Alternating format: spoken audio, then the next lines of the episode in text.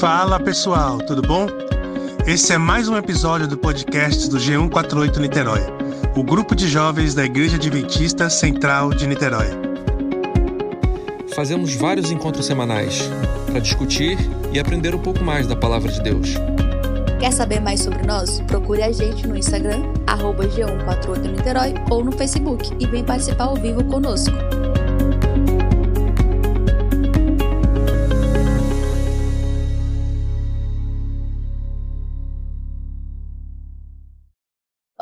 Bem-vindos ao nosso podcast, Coalição do tema Sexo Antes do Casamento. A gente está aqui hoje com a nossa convidada, Ediomara Carvalho, e ela é fisioterapeuta pélvica, sexóloga, escritora do livro Conversa Íntima, palestrante, e ela é ela administra né, o Instagram Ame-se Mais. E ela vai falar um pouquinho pra gente, além tudo, o que, que ela é e como é que ela está exercendo nessa área também. E ela vai debater aqui assuntos maravilhosos. Ok, gente, boa tarde, tudo bem com vocês? Adoro o Rio de Janeiro! Nossa, delícia! Tirei umas férias, acho que já tem o quê, gente? Uns sete anos. Morro de vontade de voltar. Deixa passar a pandemia, né? A gente voltar nesse lugar maravilhoso. Obrigada, Alice, pelo convite. Me senti honrada, feliz, né, por poder compartilhar, começar um pouco, para falar a verdade, é um bate-papo, né? Com vocês sobre esse tema assim tão relevante para a nossa vida, ainda mais esse tema desse, dessa, dessa semana, né? Sexo antes do casamento. É um tema assim bem polêmico, é polêmico, né? É um tema bem discutido e para alguns um tema bem arcaico, né? Convenhamos. Mas me sinto feliz. É, atualmente nós moramos aqui em Belém, meu esposo, nossa família, né? Nós servimos a Deus aqui na União Norte Brasileira. Ele é um, do, é um dos departamentais aqui da União. Estamos de volta a Belém tem quase dois anos e estaremos aqui até o momento que Deus permitir. e aí eu tenho uma filha, duas filhas, né? A Yasmin, que tem cinco anos, a Alice Sofia, que tem cinco meses. Deus tem nos presenteado aí com mais uma boneca. Meu marido fala que a vida dele é rodeada de mulheres. Ele tem cinco irmãs e agora, né, a esposa e mais duas filhas. Se Deus quer te ensinar alguma coisa, meu anjo. Mas que bom, viu? Como eu fui apresentada, né, eu, tenho, eu sou, tenho uma formação de fisioterapia, me especializei em fisioterapia pélvica e em, em sexualidade. Há mais de 10 anos eu tenho atuado aí nessa, nessas duas áreas. E para mim, realmente, é, é, um prazer. Eu falo com muita alegria, porque é um tema assim que eu curto muito. Não era uma área que eu pretendia seguir. Foi algo que aconteceu no percurso e eu tenho convicção plena assim que Deus me escolheu para esse ministério. Eu era uma pessoa extremamente tímida, tinha muita dificuldade de falar em público eu me descobri no meu TCC, quando eu fui estudar, quando eu fui me preparar né, para o TCC, eu falei assim, olha, eu acho que eu consigo falar em público. E depois de uns três meses que me formei, fui convidada para dar uma palestra em um congresso de esposa de pastor, de teologanos, né, de esposas de teologanos. E as meninas gostaram, eu falei assim, olha que legal. e foi quando eu comecei minha trajetória aí na área da sexualidade, assim que me formei acho que estudou três, quatro meses depois e comecei a estudar. E assim que a gente veio para o ministério, eu vi uma grande dificuldade, uma grande carência sobre essa temática na igreja. Aí eu me debrucei, fui me especializando e já estou aí nessa trajetória há um tempinho. Então eu sou muito grata a Deus por Ele ter me dado né, esse dom, porque eu era uma pessoa, gente, extremamente tímida no quesito também em sexualidade, né? Eu tinha morrido de vergonha de comprar um absorvente na farmácia. Pra falar a verdade, eu não comprava. Eu pedia pra minha mãe comprar e era um terror. então, assim, quem me conhece desde a adolescência, até na faculdade, falou assim: nossa, Ed, como você mudou. E realmente, o dom, tem dons que a gente já nasce com eles, mas há dons que a gente adquire, né? E eu tenho dúvida que Deus me deu esse dom e me sinto, assim, muito feliz por poder compartilhar aí conhecimento nessa área é, tão delicada, né, tão enriquecida de tabus e que a gente tem uma necessidade de um conhecimento mais profundo, porque é, diz sobre quem nós somos, né? A nossa sexualidade somos nós, né? É, é, o nosso modo de falar, é o nosso modo de sorrir, é o nosso modo de olhar para as pessoas, é o afeto, é o abraço, é o prazer pela vida, é o prazer sexual, então envolve muitas coisas. E o tema de hoje, né, que nós vamos conversar é sexo antes do casamento. Eu não sei quantos de vocês estão com a lição de vocês aí. Quando eu abri a lição, eu queria até conversar com vocês qual foi a reação de vocês. Antes, porém, quantas pessoas solteiras nós temos aqui? Eu vi aqui alguns pedidos e agradecimentos, né, de vários de vocês que já são casados. Tu és casada, Alice? Não. Gente, tô em plenos 19 anos. Ai, Ai minha filha. Mas, ó, Gabriel tá me testemunhando. Isso vai acontecer um dia, certo? Ah, ok. É. ok. É Tuane, é? É casada? Todos somos casados aqui? Não, né? Não. Ou, claro, fora Alice, solteira Fernanda. Gente, fala aí, pelo amor de Deus. Quem mais? A Caroline. Ai, certo. É, tem eu, eu, eu e Janete, minha esposa, e a Gabi, que é casada também. Acho que é só. Eu ia, eu ia dizer isso, eu não posso dizer quem é casado. É, é. Ah, ok. Porque nos agradecimentos eu ouvi, né? São solteiros, os casados. Eu falei, será que a maioria são casados? Ah, então tá bom. Então vamos lá. Então, quando eu abri a, a lição para estudar, para a gente poder conversar, né, já que é uma semana antes da, da semana que normalmente a gente estuda, vieram algumas coisas na minha cabeça. Caso você não esteja com a sua lição aí, eu vou ler aqui para vocês. Eu gostaria que nós todos refletíssemos. Ei, esse caqui está horrível, disse o rapaz. Aí a menina falou assim: Mas é claro, ele está verde. Aí ele falou assim: Poxa, tipo assim, poxa, eu deveria ter esperado amadurecer. Ao ouvir essa conversa aqui, o que vem na sua mente? Ao olhar aí na sua lição e ao ler, o que vem na sua mente de cara? Assim, qual foi o primeiro pensamento que veio quando você leu isso aqui? Me diz aí. Sobre espera, né? Algo que deve ser esperado. A importância é esperar amadurecer para que comam com qualidade, né? Tá, a Carol colocou aqui o caqui tá verde. ok, o que mais veio aí na mente de vocês? O que mais veio? Que, que tudo tem um tempo, né? Existe um tempo para pra, pra, as coisas, digamos assim. Uhum. Muito bom, Diego. Duas coisas, deixa eu compartilhar com vocês duas coisas. Até, eu sou uma pessoa um pouco crítica, assim, auto, eu, eu, eu tenho uma autocrítica bem considerada. E quando eu, leio, eu gosto também de fazer essa análise. Mas foi assim de cara. Quando eu li, veio na minha mente a mesma coisa que vocês aí é, compartilharam, né? Poxa, se tivesse esperado, ele estaria de, se deliciando de todos os benefícios para a saúde, do prazer de comer um caqui, né? Saboroso. Isso aí foi o que veio na minha mente. Mas sabe outra coisa que veio na minha mente? Será que sexo é ruim? Alguém pensou isso? Passou isso na cabeça de vocês? Só foi na minha. Será que sexo não é algo bom, gostoso? Isso aqui veio porque. Por que, que veio na minha mente? Talvez seja porque eu lido é, com algumas situações no meu dia a dia que, tipo assim, hoje, um dos argumentos, né, das pessoas que não creem na Bíblia, não acreditam é, no que a palavra nos traz, de que a Bíblia ela é atual, é de que o sexo, tipo assim, passa uma imagem para os jovens de que o sexo não é bom, por isso não deve ser feito, ok?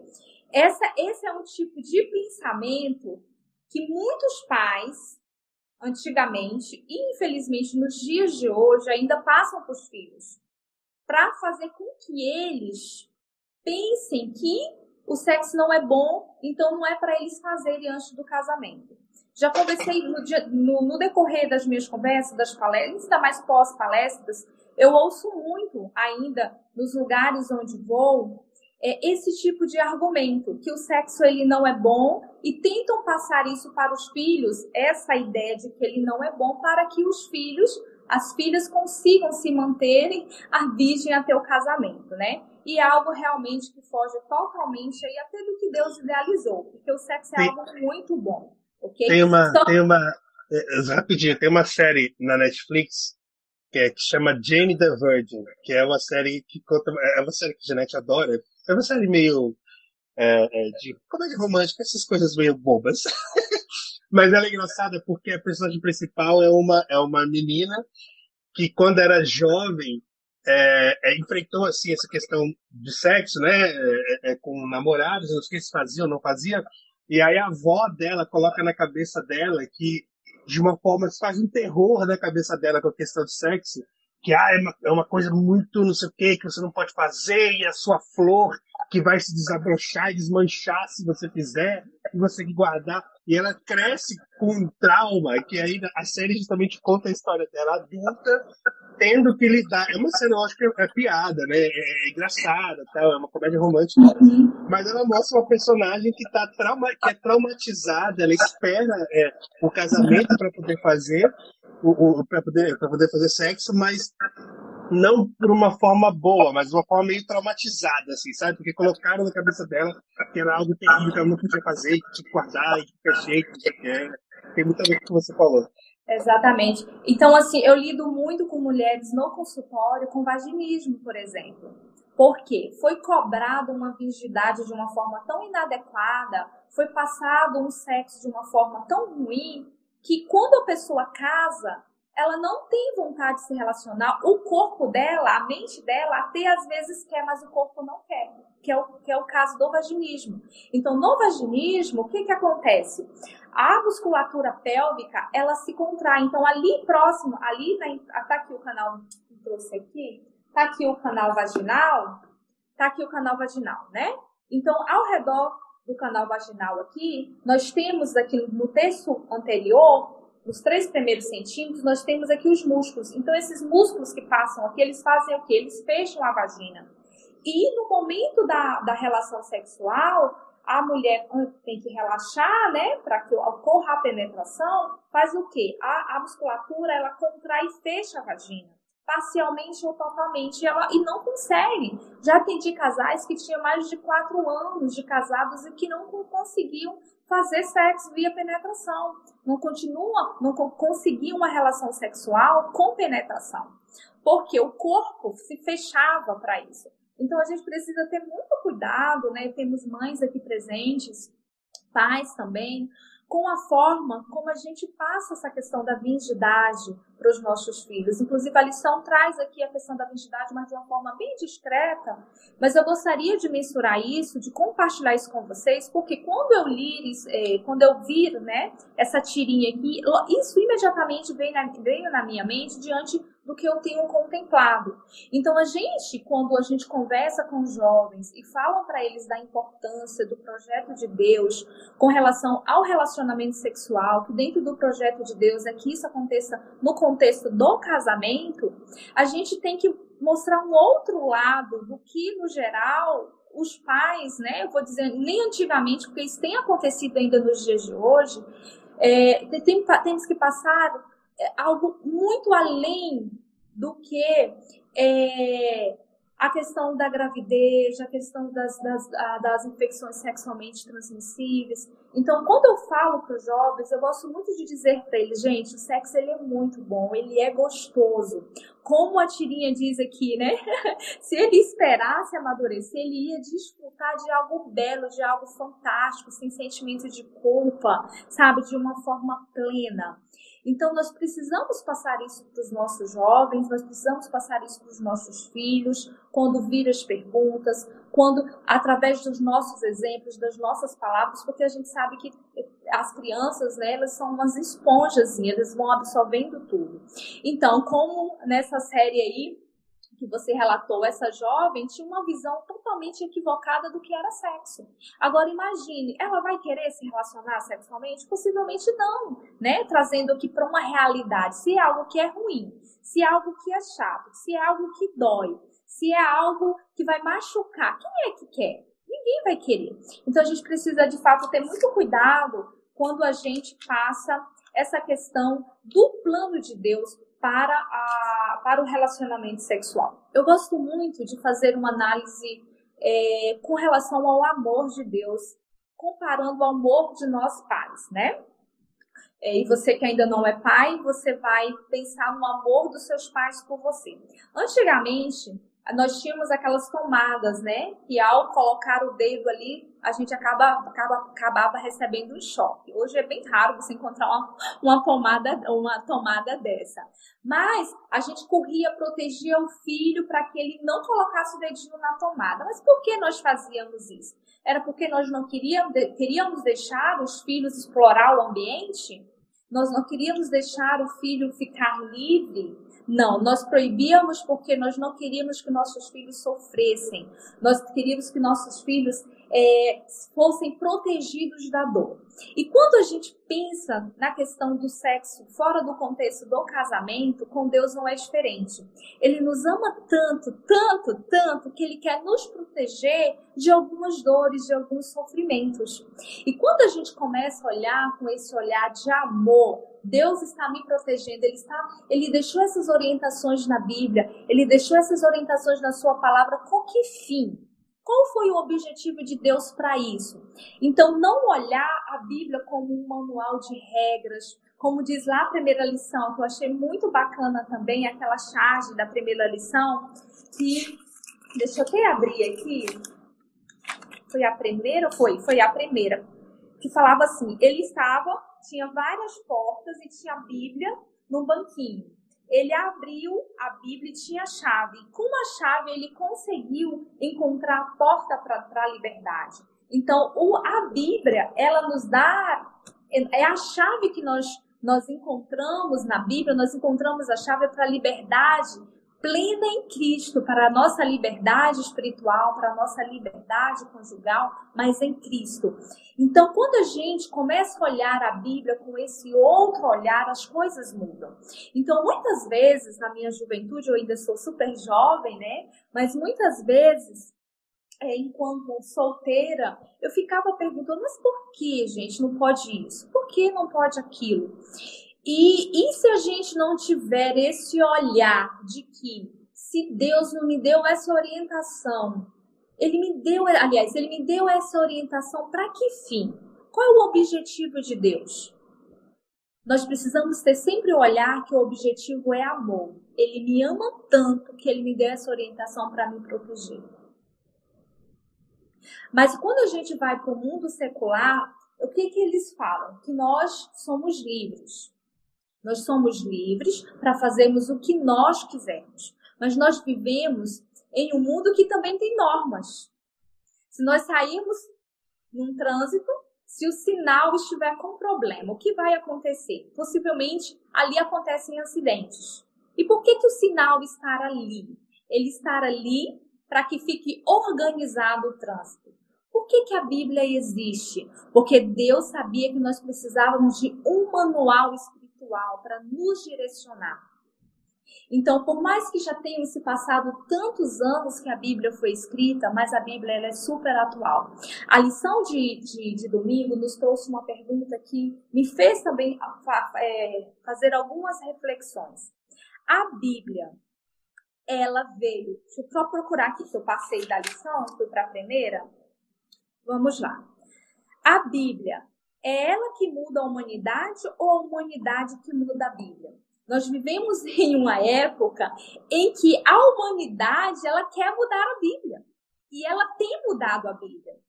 Mas para nós cristãos, a Bíblia é que nos muda. A palavra de Deus, inspirada pelo Espírito Santo, é que nos muda. E eu gostaria já de entrar aqui de forma mais específica no assunto da, do, do, do domingo que fala sobre ficando. E o que, que acontece nos dias de hoje? É muito, muito, muito comum. Em todos os, quase todos os encontros que eu participo de jovens, seja de jovens, de adolescentes, essa pergunta surge. E normalmente ela vem no papelzinho, porque algumas pessoas têm dificuldade de expor, né, essa pergunta, porque realmente mexe muito com a intimidade de alguns. Que dizem, Eide, Nós estamos vivendo numa, numa, num momento em que é muito comum as pessoas terem relações sexuais antes do casamento. Será que a Bíblia não está desatualizada? Será que Deus não autoriza? Será que a gente não está precisando de um F5 aí, de uma atualização? Porque assim, será que a gente não está sendo antiquado? Porque hoje, quando se fala eu sou virgem, muitos são ridicularizados, tanto homens quanto mulheres, em especial os homens, né? Mas será que Deus mudou? Que a Bíblia mudou?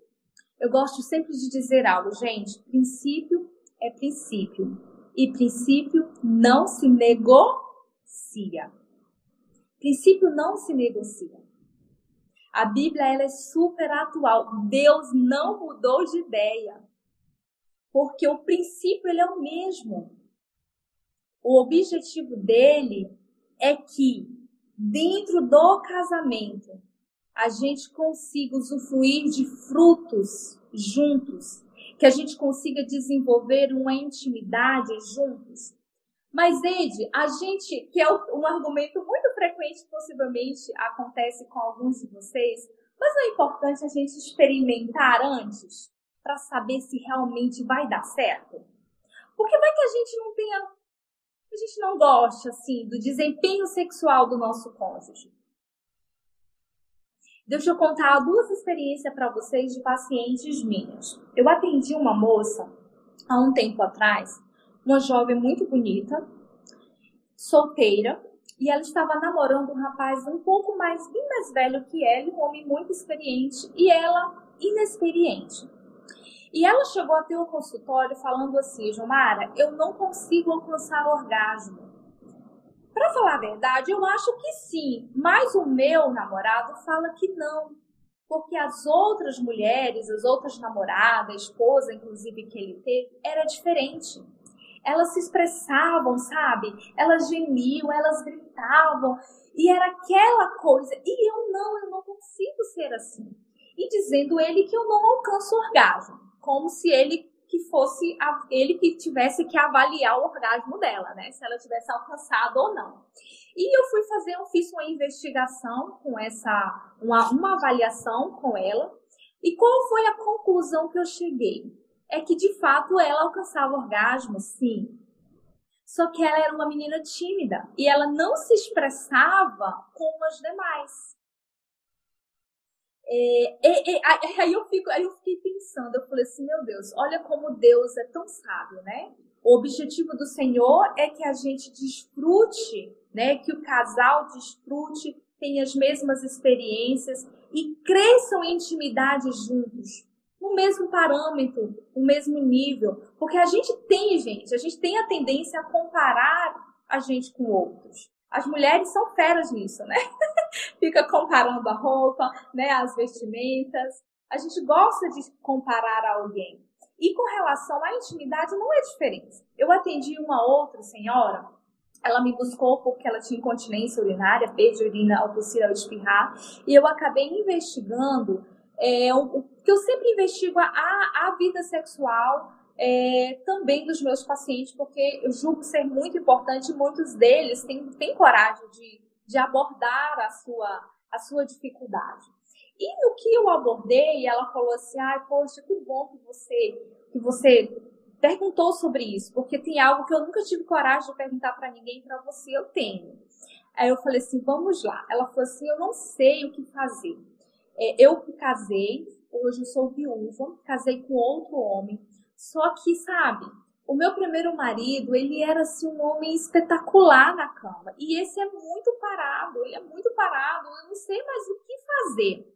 E, e assim, eu tô angustiada.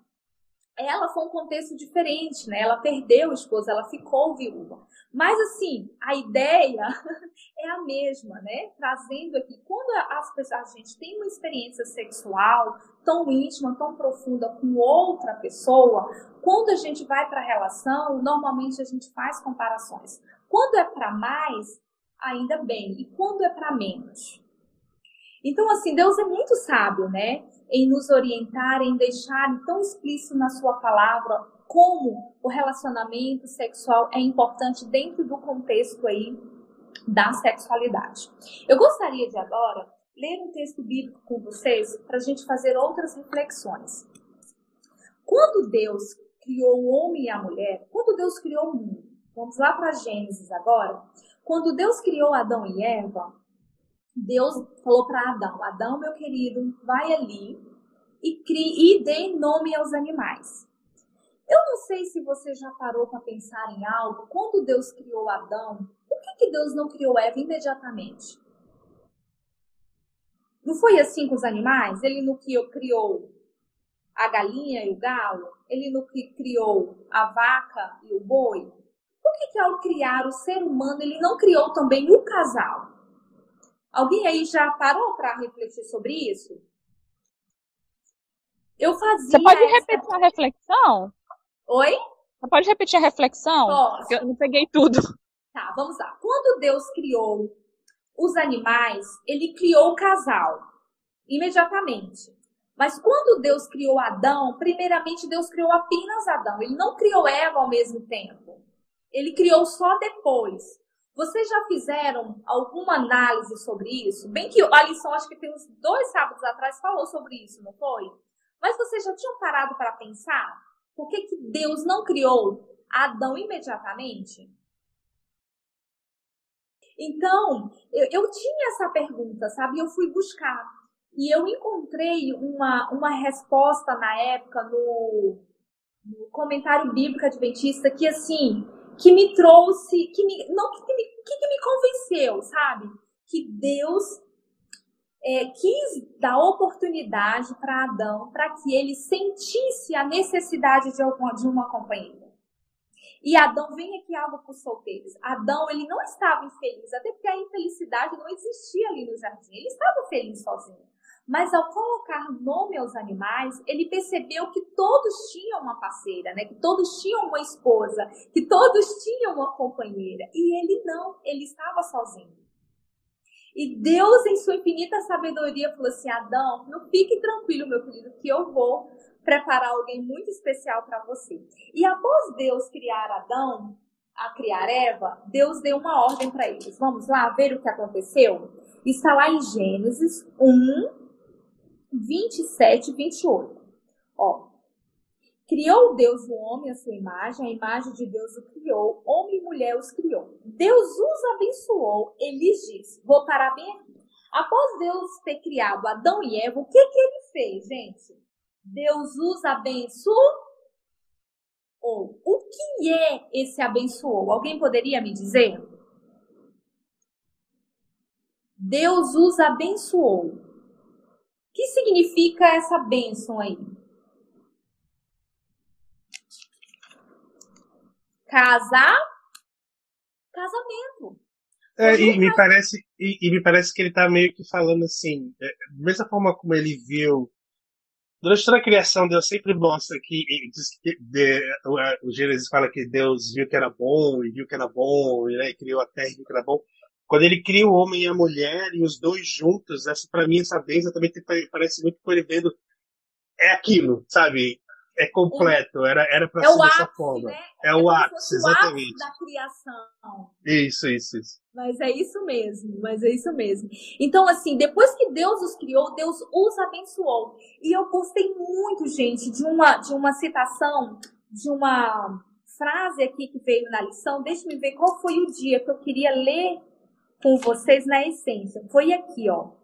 O fato de o próprio Deus estar presente e oficiar no primeiro casamento aponta para a importância que ele dá ao matrimônio e às cerimônias de casamento.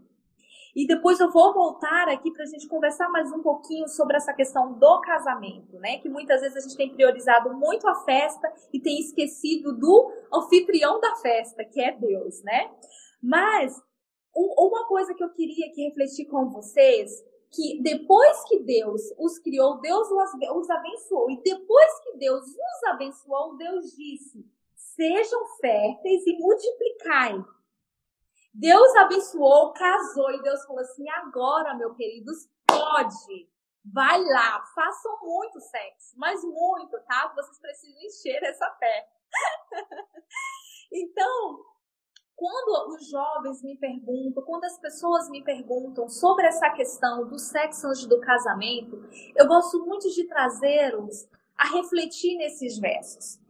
Porque Deus poderia ter criado Adão e Eva e falou assim: olha, vão lá, tá? E agora fazem bastante sexo para que vocês possam multiplicar aí e encher essa terra de pessoas. Mas antes que isso acontecesse, Deus primeiramente os abençoou. Deus os honrou. Deus os santificou. Por quê? O casamento, gente, é uma bênção de Deus. É um presente que Deus concedeu a todos nós. Por isso que a gente precisa investir muito no casamento. Outra coisa que eu queria que nós refletíssemos aqui está lá em Gênesis 2, 22 e 24. Vamos ler um pouquinho? 2, 22 e 24.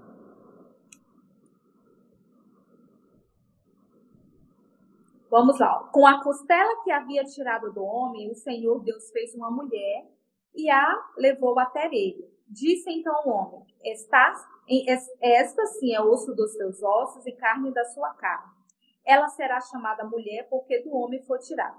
Por essa razão, o homem deixará pai e mãe, se unirá à sua mulher, e eles se tornarão uma só carne. Eu gostaria que nós tirássemos três lições aqui. Primeiro, eles precisavam ser independentes. Segundo, ele deveria se unir à sua mulher. E terceiro, eles deveriam se unir em uma só carne.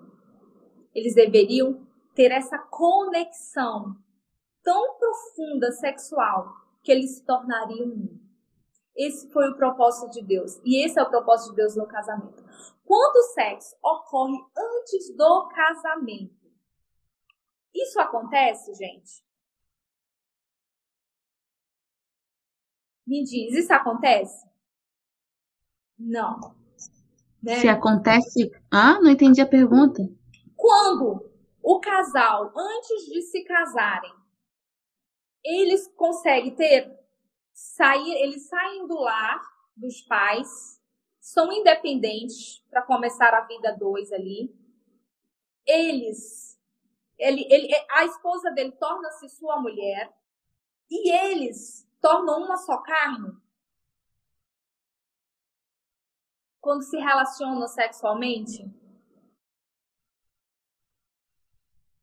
É, Isso. não tem todo esse. esse não, não tem como ter toda essa ligação, né? Não tem como ter toda essa ligação próxima. É, é, é superficial, né?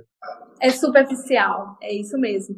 É, e outra coisa que a lição traz, que faz a gente refletir também, é que o casamento, eu vou até ler aqui para vocês, deixa eu procurar aqui, que eu achei também algo bem interessante. Ó. A experiência sexual bíblica requer ausência de risco, promessa, promessa de permanência e base multa para respeito, compromisso e amor. Onde é que a gente encontra isso? Permanência. No casamento, risco. No casamento, pelo menos o ideal de Deus é isso, né? Infelizmente, quando ocorre a infidelidade, esse risco acaba acontecendo, né? Mas onde a gente encontra tudo isso? No contexto do casamento. Então, assim, o projeto de Deus, ele é perfeito. Ele é lindo, ele é maravilhoso.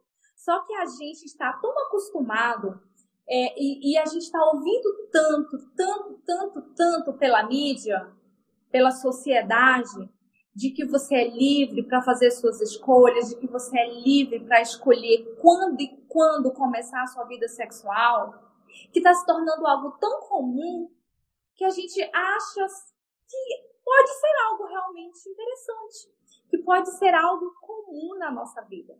E não é bem assim, né? Aí vem a pergunta: sexo antes do casamento é pecado? Edilmar, a genética ia falar. Fale. E a Fernanda colocou: não se fala das consequências disso. Genética, por favor. Ai, desculpa, eu queria falar ainda sobre aquele ponto uhum. anterior, é, quando a Ediomara falou, tipo, eu entendi. É, é, um passe, é num passe de mágica que o casal se torna um? Seria isso, né, Idiomara? Tipo, você. O, o rapaz deixa a casa dele, o homem, a, a mulher, a casa dela, e aí eles vão e se casam e tornam um só. É, e a gente já conversou, claro, que a lição ela vai relembrando né, pontos e, e acrescentando a cada semana. E a gente já tem algumas semanas que vem tocado nisso. O Diego, inclusive, acho que fez uma pergunta também sobre unidade, uniformidade. A gente tem, nós conversamos também sábado passado sobre isso. A gente traz bagagens diferentes, a gente vem de uma criação diferente, de uma infância também totalmente diferente. Aí junta as trouxinhas dos dois, aí vem morar numa casa e a gente acha que já é um só, né? Enquanto mas, que. Mas eu, mas eu acho que a Janete, que ela estava se referindo, eu acredito, eh, antes do casamento, se a pessoa faz uh, sexo antes do casamento, ter esse relacionamento antes, acho que ela estava se referindo a isso, eu acho. Era isso, Diamara? Então eu entendi errado. Eu, eu, eu entendi que é, se tornam um só, se, se casam e se tornam um só ah, então eu tô, tô viajando. Mas deixa eu tentar tá concluir esse pensamento. Ah, fala, Alice. É que ela tá muda, ela tá falando ali. A Idiomara. Ah, ok. É, o, que, o que eu quis dizer? Porque a intimidade, gente, é algo que a gente adquire. A intimidade a gente não ganha do dia para a noite. Se vocês olharem para a própria intimidade, a vida íntima de vocês, quando vocês casaram, não se compara entendeu? Mas quando Deus é, diz que tornaram uma só carne, se tornaram um sexualmente, um corpo, é, é, o que é o sexo? É o encontro do corpo e da alma, é o, é o encontro da mente. No entanto, Isso. essa intimidade é algo que vai se conquistando, é algo que vai é, é, que a gente vai crescendo no decorrer da nossa caminhada conjugal. Né? Não Sim, é um passo de mágica que a gente casa Exato. e tudo é maravilha. Entendeu? Então era isso que eu ia, que eu ia acrescentar. Por quê? O que a gente tem conversado nessas semanas anteriores é que, inclusive, eu mencionei isso também no, no sábado passado, na lição do sábado passado, é que o tornar-se um ele é mais do que o corpo. Porque Sim. antigamente eu entendia que era essa união do corpo. Aí vocês ah, se tornaram uma só carne. E hoje eu entendo melhor, claro, a gente vai amadurecendo, uhum. é que se tornar um é uma decisão que eu tomo após o casamento também. Eu decidi que eu iria casar com o Diego. Nós decidimos. Ó, oh, Diego, a gente vai morar junto, nós vamos ser um só, segundo a Bíblia como a gente aprende. Só que aí eu sei que no diário eu preciso decidir ser um com Diego em propósito, em objetivo, embora nós sejamos duas pessoas totalmente diferentes. Uhum. O Diego tem gostos e uma personalidade diferente da minha, e na verdade a gente aprende que nós não devemos nenhum anular a personalidade da outra, do outro, né? E aí, gente, e a individualidade bastante. também. Exato. Então, o que eu queria dizer é isso. É construído. Nós estamos juntos há 13 anos e a gente continua na progressão dessa construção de unidade uhum. e de nos uhum. tornarmos um. E isso é baseado na minha decisão, porque eu, eu entendo que existem sim casais, existam casais que decidiram casar, mas não decidiram ser um. Uhum. Entende? Eles Sim. não, eles, eles vivem separados dentro de um ambiente. Então, eu acho que essa unidade envolve, ah, nós vamos decidir, Diego, nem tudo a gente concorda, mas a gente vai seguir numa mesma, assim, no objetivo de vida. Até a gente deu exemplo, Deus Pai, Deus Filho e o Espírito Santo. Deus e Espírito Santo. Eles são três pessoas totalmente diferentes, eles têm é, cada um sua função, mas eles são unidos. Entende? Isso mesmo. Eu, eu acho que é uma ideia bem clara né? Uhum. Quando a gente pensa no, no, no, no, no, na trindade, né? Acaba sendo, trazendo para a gente uma ideia mais próxima do que é essa unidade conjugal. Quer se tornar uma só carne. E eu tô vendo, eu tô vendo a Janete falando tudo isso, e a gente né, falando sobre essa unidade, aí reforça mais o que você estava falando ainda, né? Porque todo esse ideal e todo é um assunto tão complexo, é uma coisa tão profunda que não tem como acontecer numa relação casual. Exige Impossível! Uma... Impossível. E assim, e, e, e, mais do que isso até, o, o, o, o, o, o ideal, o ápice, o, o, que, o que torna tudo isso, o ato, o ato físico, é algo sublime e algo que realmente te preenche e te, e te, e te completa como ser humano, com a, envolve tudo isso que a gente está falando aqui. Não é só a relação casual, é, é, é, envolve todo um desenvolvimento de relacionamento, é algo muito mais profundo e que aí sim torna essa relação que a princípio pode parecer só física, algo muito mais muito algo além. muito mais profundo, muito além e que te preenche e te completa muito mais. Né? Mas é isso mesmo. Gente, é assim, uma relação casual, ela te traz muita insegurança. E o objetivo de Deus que no relacionamento haja segurança, haja intimidade, haja confiança, cumplicidade. E numa relação casual a gente não consegue isso. Então, assim, quando Deus. Por isso que é fantástico, né? A gente realmente entender o amor de Deus que Ele tem por nós. E ao nos passar essas orientações, assim, é tudo com o objetivo de nos fazer pessoas mais felizes, né? Inclusive na nossa intimidade. É, eu fui pesquisar um pouquinho sobre, eu não sei quantos de vocês já pararam para pesquisar o que significa fornicação, né? Porque antes quando era mais jovem, fornicação para mim era só, eu, na, na, minha ideia era só sexo antes do casamento, né? E fornicação é muito além do que só sexo antes do casamento. Envolve adultório, adultério, envolve prostituição, envolve vários tipos de práticas sexuais que fogem do ideal de Deus para nós, né? Então, o que a Bíblia fala sobre isso? Eu gostaria de compartilhar um texto aqui só para a gente mostrar, né, para a gente debater que de fato a Bíblia fala sobre isso. Está lá em é, 1 Coríntios 6,12. E Dilmara, a Fernanda quer falar também, ela levantou a mão aqui. Fala, meu amor. Oi, eu estava no computador, agora entrei que eu queria falar uma coisinha sobre essa coisa da, da, da aliança, né, de dois se tornarem um só. É, então, eu tenho uma. Na verdade, assim, eu vejo essa, essa passagem é, assim, como se assim, os dois, quando estivessem praticando, né, a, um casal, né, qualquer, né, uma relação sexual, eles se unem espiritualmente, né? Uhum. Então é uma aliança mais que carnal, né, espiritual também, que a pessoa está assumindo, né, perante o mundo espiritual. Com né? certeza. Então, assim, é, quando tem a bênção de Deus, melhor, né? Assim, lógico, né? Porque é uma. Aí, no caso, é uma relação que está sendo tendo a bênção dele, né? Depois do casamento, tudo. E, enfim, eu queria mais colocar essa, esse lado aí. Né? Muito boa, Fernanda. Então, é uma união física, é uma união emocional e é uma união espiritual. Né? Essa tríade aí que, que acompanha o casamento. É, vamos lá, 1 Coríntios 6, 12 eu estava pesquisando um pouquinho, não sou teóloga, mas eu estava pesquisando um, pouquinho, o que significa a palavra fornicação. Essa palavra fornicação, ela vem do latim, se não me engano é fornix, se eu não me engano é isso. Mas como o Novo Testamento ele foi escrito em grego, então vem é, porneia, né?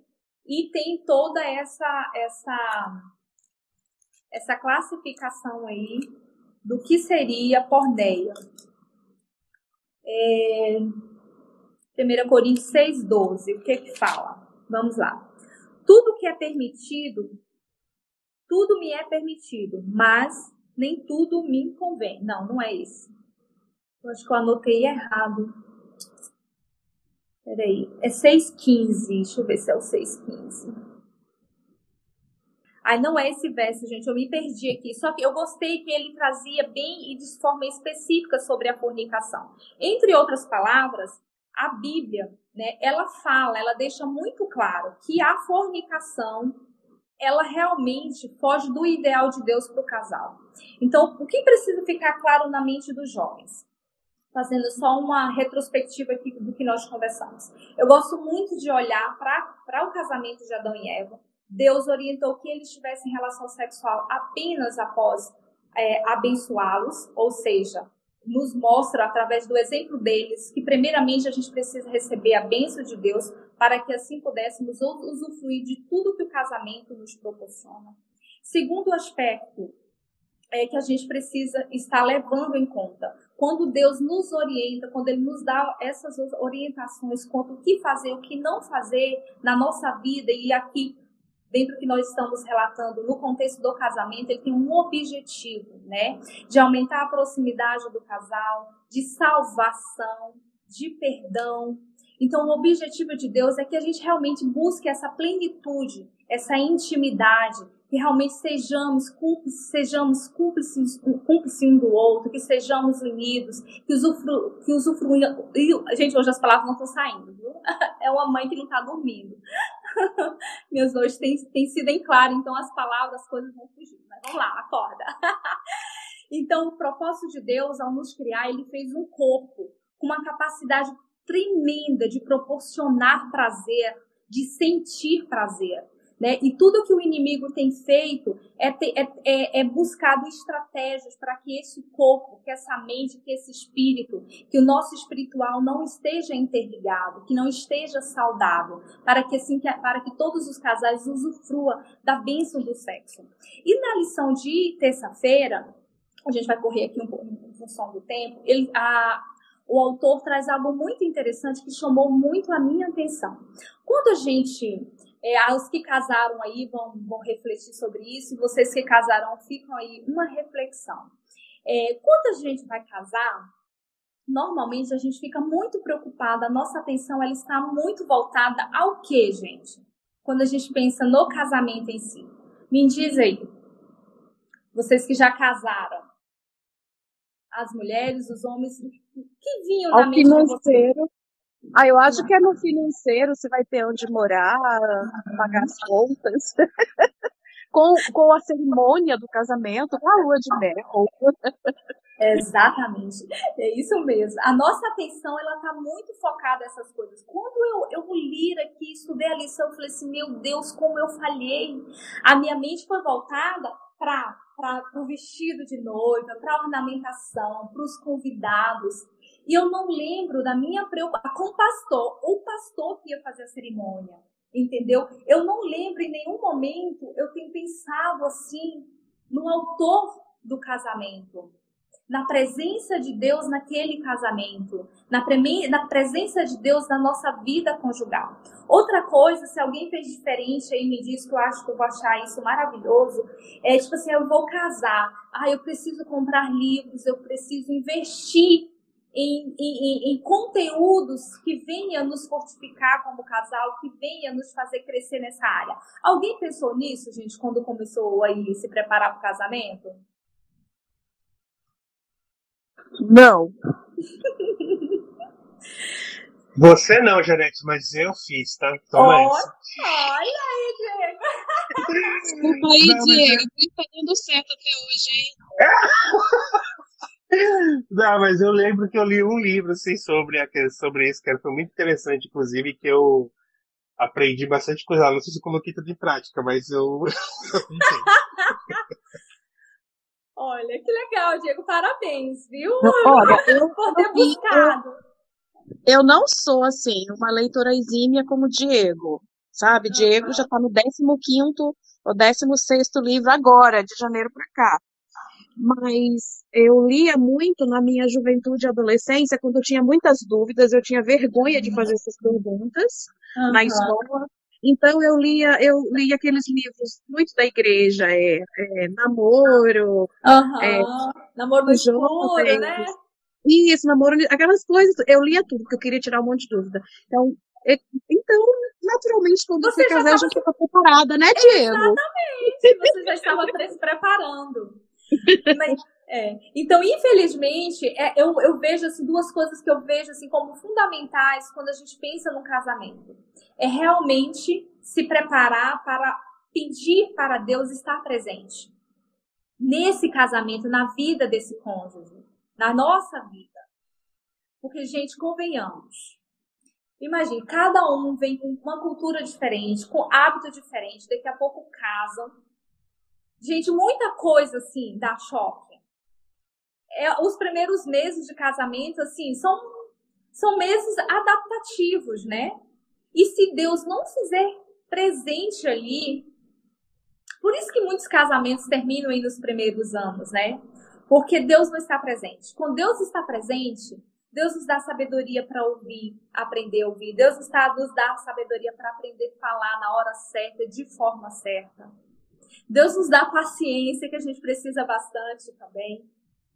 Então, assim, tudo muda. E sabe uma coisa que fica, que, que, acontece muito aqui em casa? Eu falo com meu esposo, como quando nós dois estamos bem pertinho de Jesus, a gente parece uma cola, fica muito perto um do outro. Mas se a gente fica um pouquinho frio com Jesus, porque a nossa vida espiritual é uma luta constante, né, gente? Tem dia que a gente está lá em cima, tem dia que a gente está embaixo, no meio do caminho. Então, quanto mais próximo de Jesus o casal está, eu estou falando como casal, gente, a gente tem que trabalhar muito essa questão da intimidade conjugal, seja ela emocional, física e espiritual. Então, é muito importante que a gente faça o culto junto, leia um livro juntos. Eu estou agora lendo com meu esposo uma meditação de casais juntos. É bem interessante. Então, assim, então a gente precisa trabalhar a nossa espiritualidade, porque quanto mais perto de Jesus os dois estão, mais pertinho ficam um do outro.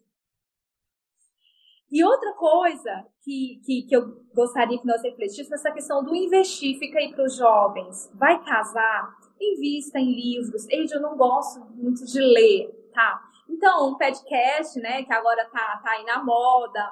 É o que mais, gente? É, é, programa da TV. Vídeo também, é vídeo. Oi? Vi, vários vídeos que ensinam e falam. Vários vídeos no, e no YouTube tem tanta coisa bacana, entendeu? É, a, a, TV Novo Tempo tem programas também maravilhosos. Então, sugiro que vão, vão alimentando, porque, gente, deveria ter uma escola para noivos, né? Para falar a verdade, tem, né? Um curso para noivos, só que eu acho ainda muito rápido, é pouco. Eu acho que acredito, né, que precisa se investir mais para trabalhar essas questões espirituais, questões emocionais, questões materiais, importante ali para o casamento. Eu gostaria de fazer uma pergunta agora para que nós pudéssemos é, é, refletir um pouco. Quais são as vantagens de esperar o casamento para ter intimidade sexual? Me diz aí algumas vantagens que nós temos, que os jovens têm para esperarem até o dia. Porque é um desafio, gente, convenhamos, é um desafio. Eu acho, eu acho que você não se prende, tipo, ao prazer, né, durante o namoro. Você quer focar em curtir com a pessoa em outros sentidos, sabe? Fazer mais passeios, enfim, conhecer a pessoa como ela é, né? Não que ela te pode proporcionar sexualmente. Isso mesmo, Alice. Gostei. É, porque quando você tá, não tem... Tá bem, viu, Alice? Quando você não tem relação sexual, né, antes do casamento, você fica só na amizade, né? Então você pode conhecer melhor a pessoa, ver se a pessoa é a pessoa certa mesmo, né? Porque senão é, a relação sexual vai acabar maquiando isso, né? Porque você cria o apego, né? A pessoa e você não vai ter o discernimento para poder escolher direitinho, né? Ver se a pessoa é a pessoa certa, não para você, né? Enfim, que combine com você, que seja uma pessoa também que que queira levar a sério, né? Enfim. Uhum. Muda então, muito o foco da relação, não é? É, exatamente. Porque o sexo é algo assim tão prazeroso, gente, e viciante também, né? no contexto do, do, do, solteiro, porque depois que eles começam a ter uma relação sexual, é, quando eles se encontram, o corpo vai fervendo por dentro. E a, o corpo pede por sexo se tornou uma prática ali, o corpo pede, o corpo clama por sexo. Então, assim, enquanto eles não conseguem uma brecha, uma, um, um esquema para conseguir se satisfazerem sexualmente, eles não ficam bem. Mais participações? E o Ed, eu acho também assim, que vai pedir também na, na fase solteira, assim. Vai pedir sempre, a gente é, é um ser sexual, então é saber ter o domínio próprio até, até você ter a pessoa, né? Isso é muito difícil, mas a gente tem que lutar com isso.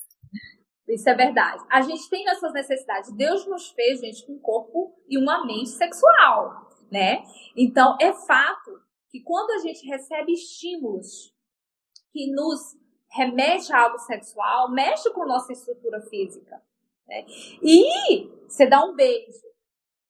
Se o beijo for intenso, e você beijar e daqui a pouco vai abraçando e tocar em algumas partes do corpo, o seu corpo vai responder. E quando você menos imagina, a calcinha tá molhada, gente. Quanto menos imagina, você já tá. Eu brinco sempre, né? Que eu outro dia estava lendo um artigo, eu quero até pesquisar um pouquinho mais sobre isso, é, para saber realmente a, a, a, procedência, se de fato é isso. Eu não sei se a gente tem psicólogos aqui, se tivermos, guiem nisso aí, que eu quero fazer uma pesquisa mais profunda sobre isso. Porque dizem que quando o homem ele está envolvido sexualmente, né? A, a, a, a parte frontal aqui do cérebro dele a razão dele dá um apagão.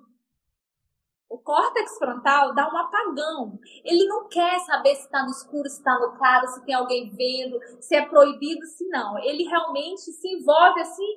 E o que ele quer é buscar o prazer máximo. É curtir aquele momento. A mulher dizem que apaga só a metade, a metade fica acesa, né? E ela fica preocupada, gente, mas será que a gente tá fazendo alguma coisa errada? Será que não tem alguém vendo? Enfim, isso acontece muito, de fato, conosco. Porque, gente, a gente tem. Deus criou em nós sensações fantásticas. Deus criou, criou em nós estruturas para que realmente a gente possa usufruir do prazer. No entanto, a gente tem que trabalhar isso. Eu gostaria de compartilhar algo com vocês aqui que eu fiz e que eu tenho estudado um pouquinho e vejo que realmente é algo que ajuda muito os jovens para se realmente para se manterem é, é, virgens, se manterem puros aí dentro no namoro até o casamento. Primeira coisa, quando você começa a namorar, você já tem que tomar uma decisão. Você tem que definir. Aliás, antes de começar a namorar, você precisa tomar uma decisão. Eu quero me manter pura até o casamento. Eu quero me manter puro até o casamento. Para que isso aconteça, a gente vai para ação. O que eu preciso fazer? Porque, gente, convenhamos, você está de regime. Seus amigos te convidam para pizzaria. Você não pode comer pizza. Ou então você pode comer só um pedaço. Se você deixar para decidir a quantidade de pizza que você vai comer ou que você não vai comer, na hora que você vê a galera lá e aquela pizza na sua frente, você vai conseguir ter controle, domínio próprio? Vai ser bem mais difícil. Pode até conseguir, mas vai ser muito mais difícil. Mas se você define isso antes, eu, eu lembrei de uma situação recentemente. Eu estou na dieta vegana em função da alimentação da, do tratamento agora da minha filha. Aliás, eu estava há 15 dias, agora vou voltar de novo. Aí, eu, eu me chamaram para pizzaria. Só que eu não podia comer pizza e eu sou louca por pizza. O que que eu fiz em casa? Porque para não cair na tentação, eu enchi a minha barriga. Eu comi para assim, ficar assim, gente, não cabe mais nada aqui. Aí eu fui para pizzaria. Chega lá, eu pedi uma salada. Lá também tinha salada. E fiquei ali na salada, mas morrendo de vontade.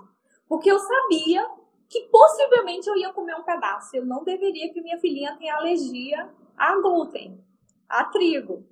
Então, não é diferente quando a gente pensa com relação à questão da, da, de esperar até o momento ideal. Então, você primeiramente precisa decidir o que, que eu quero para minha vida. Eu quero isso.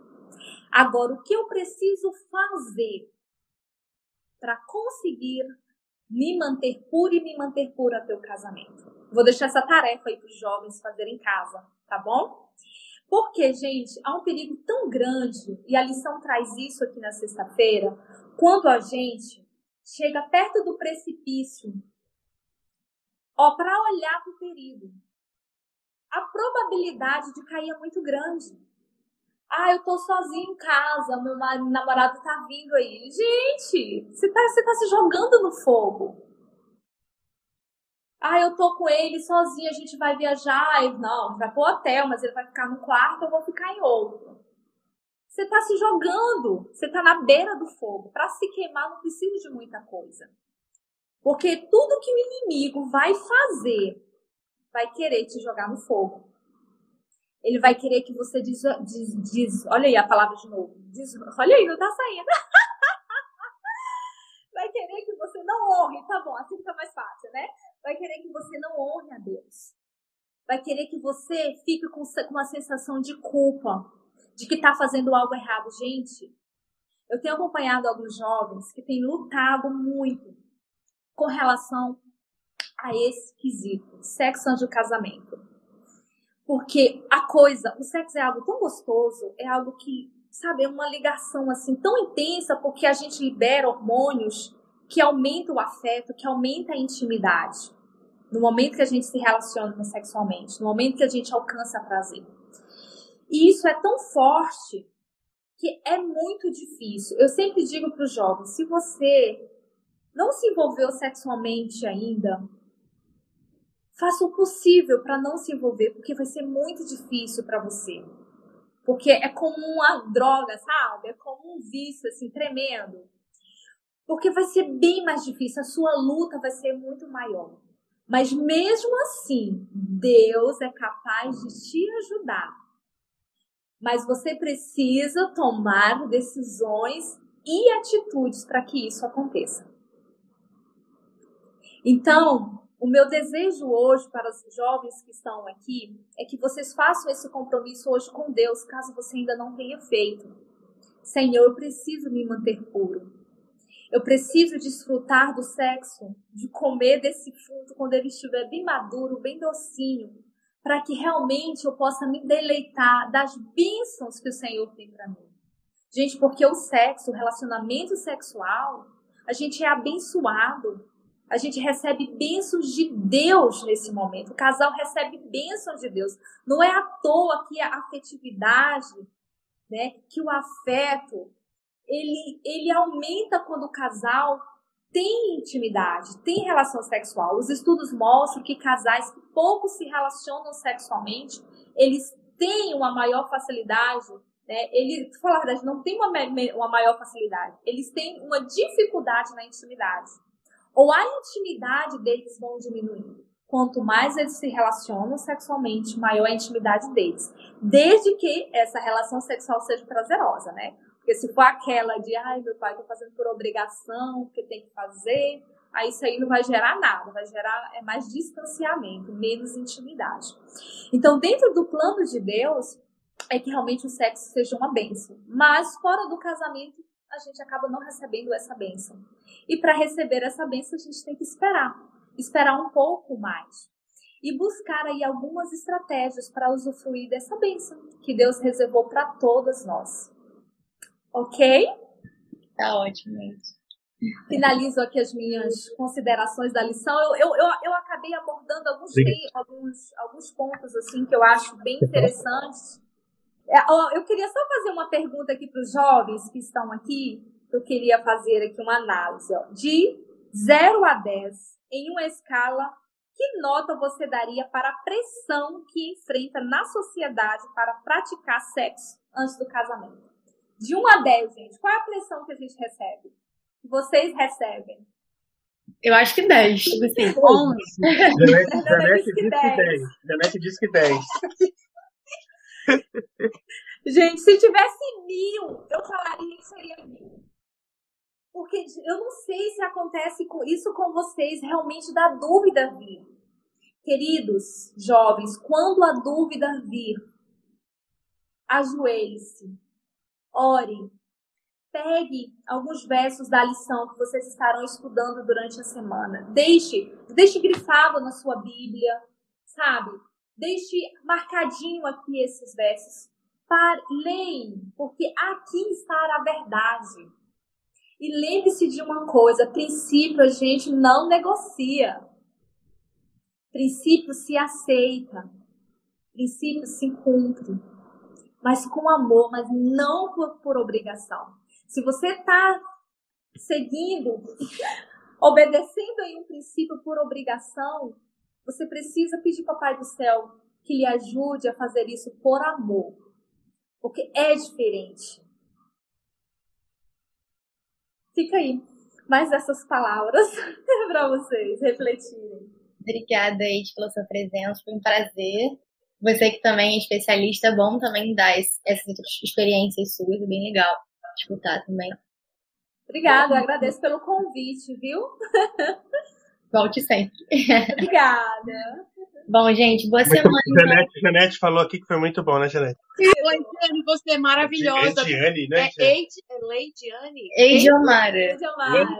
Eidiomara, desculpa. Nossa, Eidiomara, você é maravilhosa, você fala muito bem. Obrigada. Você deveria voltar outras vezes.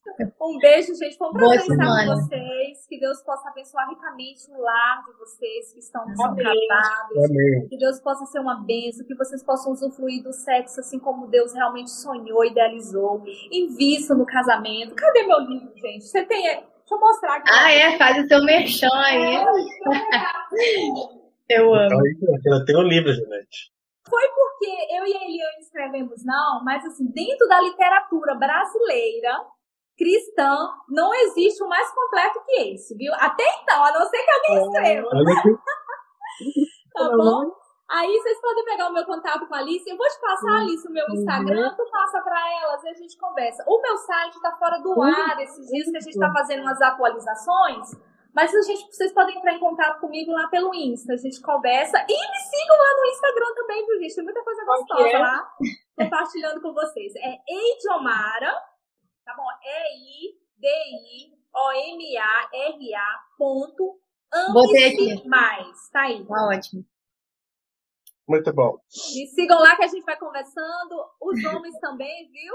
Sigam lá, porque tem várias dicas bacanas aí pra vocês. De desfrutar a intimidade com muito prazer. Eu também estudo muito, estudo um pouco, né? Tenho formação na, na, na área de ginecologia natural. Apesar de não atuar em consultório, mas assim, eu, eu atuo a- auxiliando, né, orientando vocês quanto à saúde íntima, então eu acabo compartilhando muita coisa voltada aí à saúde íntima feminina. Então tem muita coisa gostosa para compartilhar com vocês. Espero vocês lá, a gente se encontra, viu? E os solteiros também estejam lá presentes, porque vão aprender muitas coisas aí para quando casarem. O sexo é algo assim realmente pleno, como Deus deseja, como Deus sonha para todos nós.